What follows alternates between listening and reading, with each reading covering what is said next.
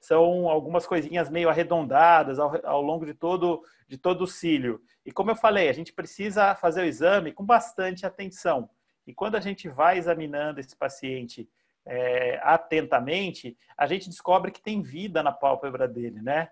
A gente vê que tem uma coisinha ali que mexe, que tem perninhas, tá? E que está vivo.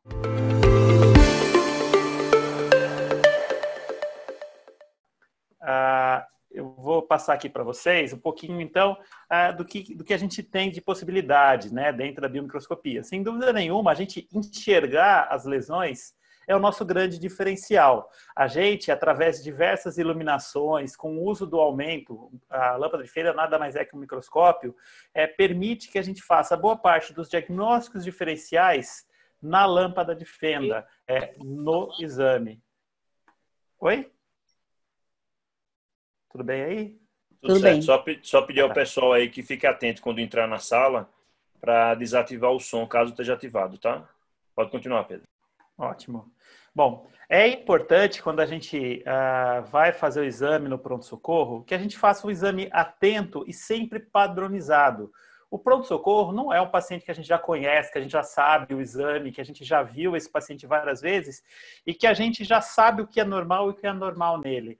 É, no pronto-socorro, em particular, a gente precisa fazer um exame mais padronizado possível. Então, a gente pode escolher fazer do mais externo, do mais interno, do mais interno, do mais externo. Aí, cada um vai ter o seu padrão, mas tem que ter um padrão. Tem que ser um exame repetitivo sempre. Então, a gente precisa começar olhando, por exemplo, é, cílios, pálpebra conjuntiva, córnea, câmara anterior, íris, pupila, cristalino e fundo de olho. Por exemplo, é o que eu uso como meu padrão podem ter padrões diferentes, mas é importante que a gente faça sempre da mesma maneira e que a gente sempre examine tudo, porque no pronto-socorro a gente pode achar muita coisa diferente, como vocês vão ver. Sempre a gente começa o exame com as iluminações difusas, tentando localizar as alterações, e a gente tem no pronto-socorro que lançar mão de todos os campos, de todas as iluminações que a gente tem. O pronto-socorro, sem dúvida nenhuma, é o lugar onde se mais usa essas técnicas. A gente precisa saber fazer as iluminações difusas, a iluminação focal com a fenda e os campos, campo amarelo, campo negro, campo vermelho, campo branco. Tudo isso vocês vão ver é, ao longo dessa aula e a gente vai tentar falar em alguns momentos qual que é o campo que a gente está usando, qual que é o tipo de iluminação naquele momento, tá?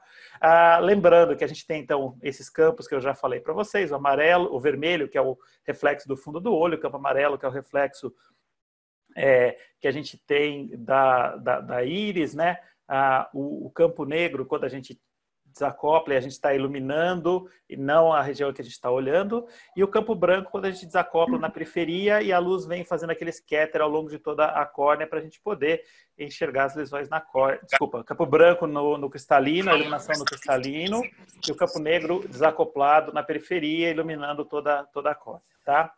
Bom, a, que, que aparece no pronto-socorro para a gente? Tá? É, principal queixa, diagnóstico diferencial de olho vermelho, sem dúvida nenhuma. Os pacientes vêm com queixa de olho vermelho, olho irritado, qualquer coisa do tipo. Aparece também uma parte de pacientes com inflamação ocular, que a gente precisa ter bastante atenção. Um grupo de pacientes que a gente tem que ter muita atenção, que é o paciente com baixa súbita de visão, e os pacientes com trauma ocular, é, que a gente tem sempre que examinar esses pacientes com muito cuidado. Então, aqui a gente começa as primeiras uh, alterações, começando, como eu falei para vocês, de fora para dentro, tá? Esse é um diagnóstico fácil, tá? Esse é um diagnóstico que acho que todo mundo mata de primeira, né? É um paciente com uma tumoração na pálpebra superior, com um ponto de flutuação, inclusive um paciente com mordelo aí, tá? Isso aqui é um tratamento simples, a gente vai começar com compressa de água morna, pode passar uma pomadinha de corticóide com antibiótico, e é importante no pronto-socorro a gente olhar se tem esse ponto de flutuação, se tem essa possibilidade de ter um ponto onde a gente possa drenar, é, porque comporta-se como um abscesso, tá? E a gente pode evitar drenando que isso evolua para uma forma aonde se forma um granuloma, que seria o calásio, que é a forma tardia disso aí. Outra coisa que a gente pode ver na pálpebra é, são os acometimentos traumáticos, né? Aqui, no caso, uma paciente que caiu, queda de própria altura, bateu o rosto e teve uma importante hemorragia peribubar barra retrobubar. A gente vê essa é, equimose importante nas pálpebras, as pálpebras bastante inchadas. Lembrar que esses casos, a nossa preocupação é se está tendo um aumento da pressão intraorbitária. Quando você tem essas hemorragias, você pode fazer uma síndrome compartimental.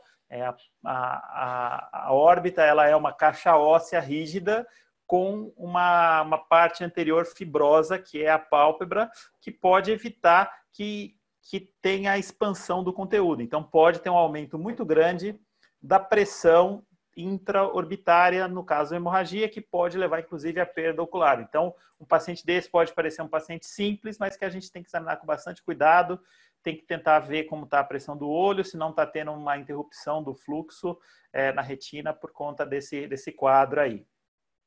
Aqui é um outro tipo de paciente que às vezes aparece para a gente, aí já, a gente já andando um pouquinho mais no olho, né? A gente é, puxando um pouquinho a pálpebra superior, a gente pode ver esse tipo de lesão amarelada, tá? É, essa lesão é, às vezes assusta bastante, até o paciente vem assustado, mas que em geral não, não é nada patológico, né?